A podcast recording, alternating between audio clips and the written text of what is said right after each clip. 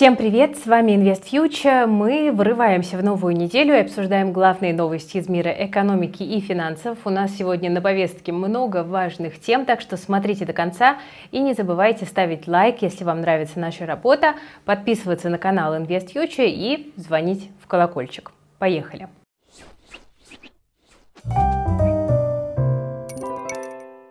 Кстати, друзья, мы продолжаем развивать формат спецрепов, и у нас сегодня утром вышел большой объемный репортаж о том, что такое средний класс в России. Спойлер, он обнаружен. Там есть разные методики подсчета, и наша команда в этом разбиралась. Очень интересно делать выпуски, в которых мы там не пристраиваемся к какой-то одной точке зрения, мы пытаемся разобраться в том, как на самом деле обстоит дело. В общем, посмотрите этот выпуск, ссылочка есть в описании к этому видео, и напишите в комментариях, как вы оцениваете, да, вот что для вас средний класс в России. Ну а мы переходим к новостям. На самом деле, на прошлой неделе все смотрели на Францию, теперь смотрят на Израиль, потому что там начались протесты из-за планов правительства Нетаньяху реформировать судебную систему. Это вызвало массовое недовольство и разделение коалиции по вопросу о дальнейших действиях.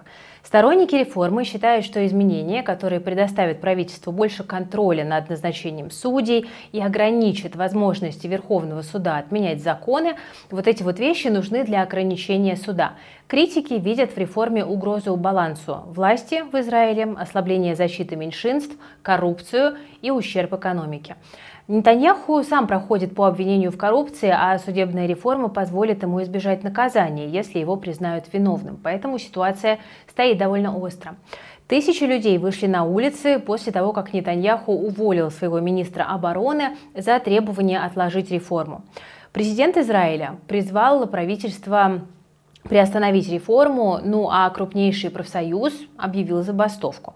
Это привело к остановке работы дипломатов, закрытию портов, торговых центров и полетов в международном аэропорту Бен-Гурион. В общем, такая ситуация довольно серьезная. Коалиция правительства оказалась разделенной на тех, кто поддерживает реформу, и тех, кто призывает к ее остановке.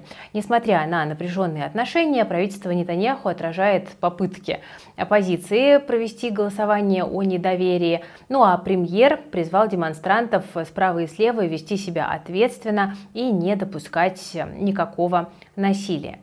Президент Израиля Ицхак Герцог призвал Нетаньяху сдержаться, ну а администрация президента США Джо Байдена призвала израильских политиков смягчить кризис.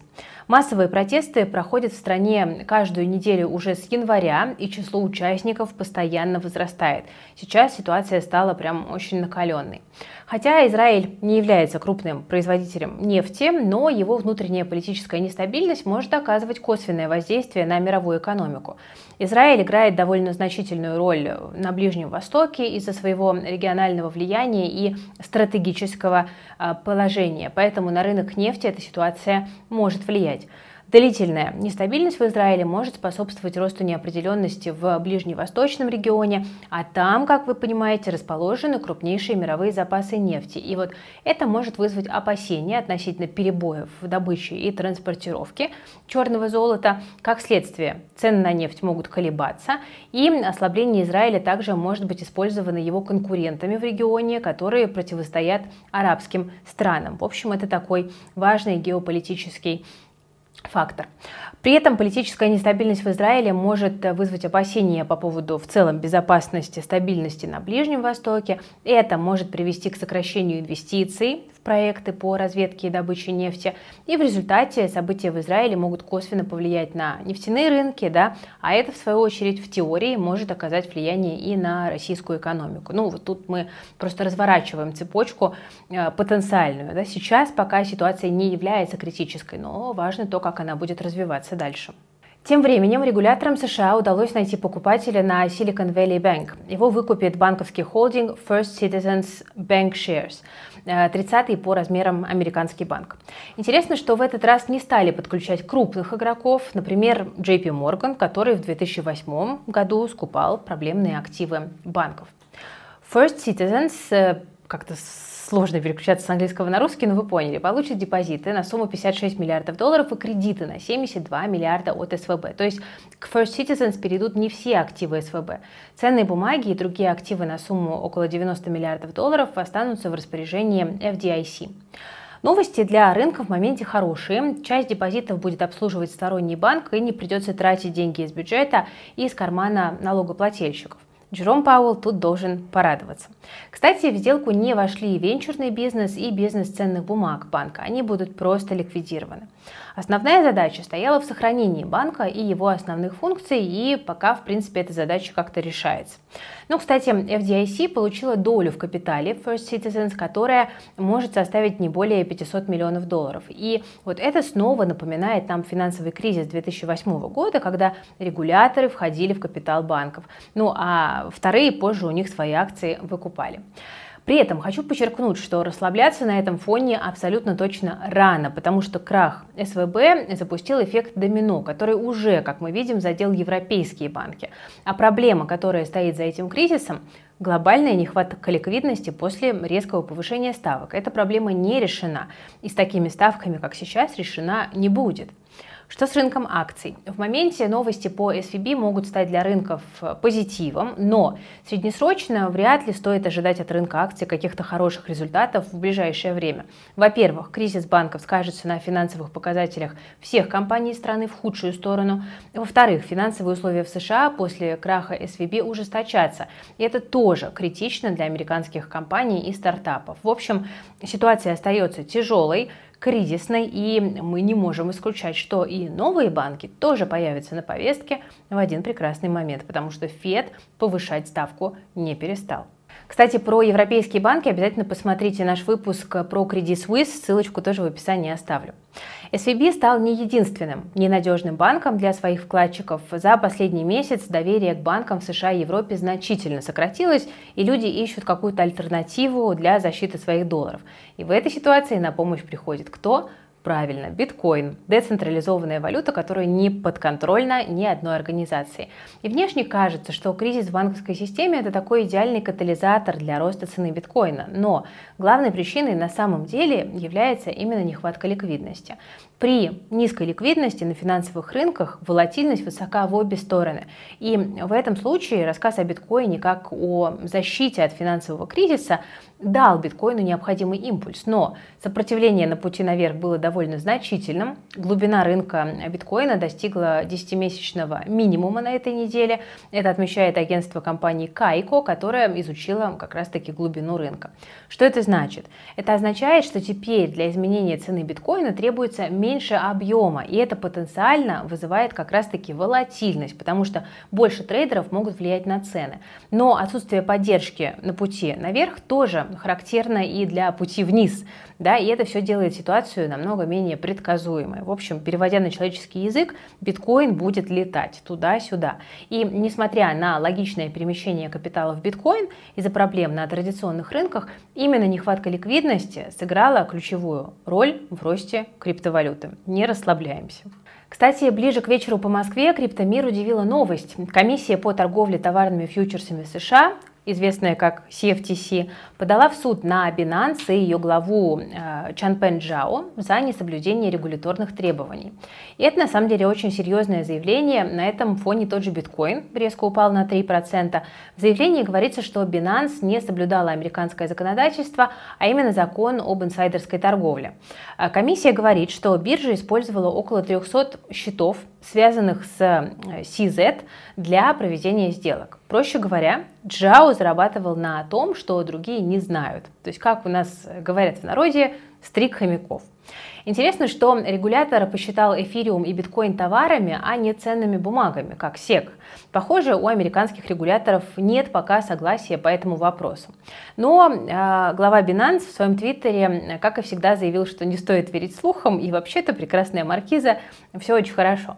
Но на самом деле это тревожный тренд для криптоотрасли, потому что мы видим все больше регуляторных ограничений. Если Binance все-таки действительно использовал счета для инсайдерской торговли, то биржу могут отключить от доллара доллара. И это, очевидно, угроза падения биткоина. Так что следим за новостями дальше. Вот что радует, так это российский рынок. Хоть и низколиквидный, но зато такой родной.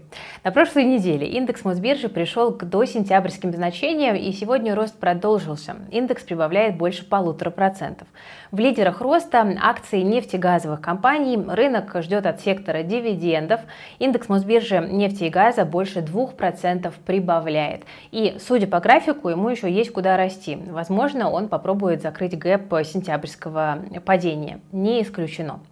Существенный рост показали акции Сургутнефти и газа, особенно Префы, рост более 6%. Традиционно выплату по привилегированным акциям связывают с валютной кубышкой Сургутнефти и газа, но, правда, о ее судьбе нам теперь ничего не известно, компания хранит молчание. Возможно, инвесторы ждут публикации результатов за 2022 год. Раньше компания их публиковала в конце марта, начале апреля. Посмотрим, что будет в этом году. В лидерах роста также у нас Татнефть, которая приобрела Nokian Tire шины. Инвесторы также ожидают от компании дивидендов. Какие еще компании у нас с вами рост демонстрируют? Давайте взглянем. Аэрофлот тут прибавляет больше 8%. Компания возобновляет раскрытие ежемесячной операционной отчетности. На прошлой неделе она отчиталась о росте пассажиропотока на 6,3% до 3 миллионов по итогам февраля. Головная компания холдинга «Аэрофлот» сообщила о росте перевозок более чем на 21% до полутора миллионов пассажиров по итогам месяца. Лента плюсует больше, чем на 6%. В среду компания должна опубликовать результаты за 2022 год, и рынок уже вовсю к этому готовится. Завтра у нас эм, отчитываются Россети Ленэнерго. Инвесторы ждут отчетность по РСБУ с результатами за 2022 год. Привилегированные акции компании начали активно расти еще на прошлой неделе и сегодня преодолели такую некую психологическую отметку в 150 рублей. Также на этой неделе отчитывается Сигежа, а на следующей мать и дитя, АФК-система и Озон. В общем, новостей интересных будет много, будем освещать у нас в Ивстокс телеграм-канале. Сегодня отчитался Global Trans. В 2022 году чистая прибыль группы по МСФО выросла на 65% до 25 почти миллиардов рублей, но Совет директоров компании рекомендовал акционерам не распределять дивиденды. Акции падают, спекулянты фиксируют прибыль от роста прошлых недель. Куйбышев Азот. Обычные префы растут на новостях о дивидендах. 35 рублей на каждый тип акций порекомендовал выплатить Совет директоров Куйбышев Азота в качестве дивидендов по результатам 2022 года. Дата закрытия реестра для получения дивидендов 22 мая. Если хотите получить дивиденды, то последний день для покупки акций – это 18 мая. Есть на рынке и не очень понятные движения, например, растут акции M-Video. Хотя эксперт РА понизил рейтинг компании установил статус развивающейся, причина – рост долговой нагрузки. Из-за перестройки логистических цепочек компании потребовалось привлечь дополнительное финансирование. Но, тем не менее, мы видим рост. Вероятно, к открытию летнего сезона готовятся инвесторы в УШ, потому что акции прибавляют 5%. Тут ключевой вопрос, что будет дальше. Рынок вообще часто начинает неделю с роста, поэтому, возможно, в последующие дни можно будет увидеть коррекцию. Посмотрим. Но пока настрой более чем позитивный. Но пока коррекции нет, продолжаем говорить о хорошем. Wildberries в очередной раз пошел навстречу владельцам пунктов выдачи. Компания ранее договорилась с франчайзи о скандальных штрафах и восстановила работу с теми, кого заблокировала. Мы снимали об этом репортаж, посмотрите для полного понимания темы.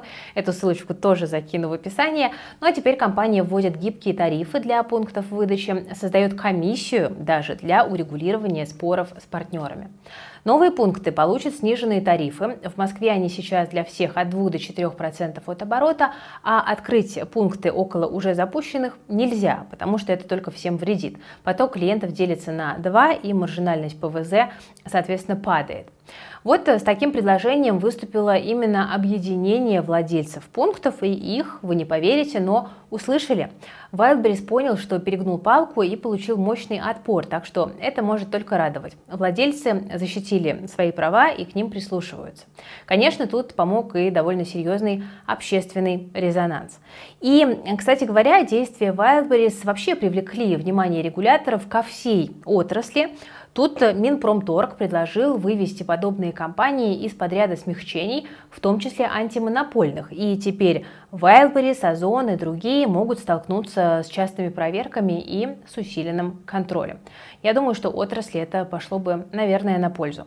В ФАС заявили, что предложение рассмотрят и его реализация возможна, но пока придерживаются сохранения саморегулирования на этом рынке. Ну, ждем дальнейшего развития событий. А мне, кстати, в последние дни показалось, что Wildberries стал более активно закупать рекламу у блогеров, потому что вот когда я там листаю какие-то социальные сети, буквально вот в последнюю неделю почему-то я стала регулярно натыкаться на какие-то рекламные, там, партнерские интеграции с Wildberries. Не буду ничего утверждать, напишите в комментариях, не сложилось ли у вас такого впечатления, и если это так, то это попытка восстановить репутацию после вот этой скандальной истории.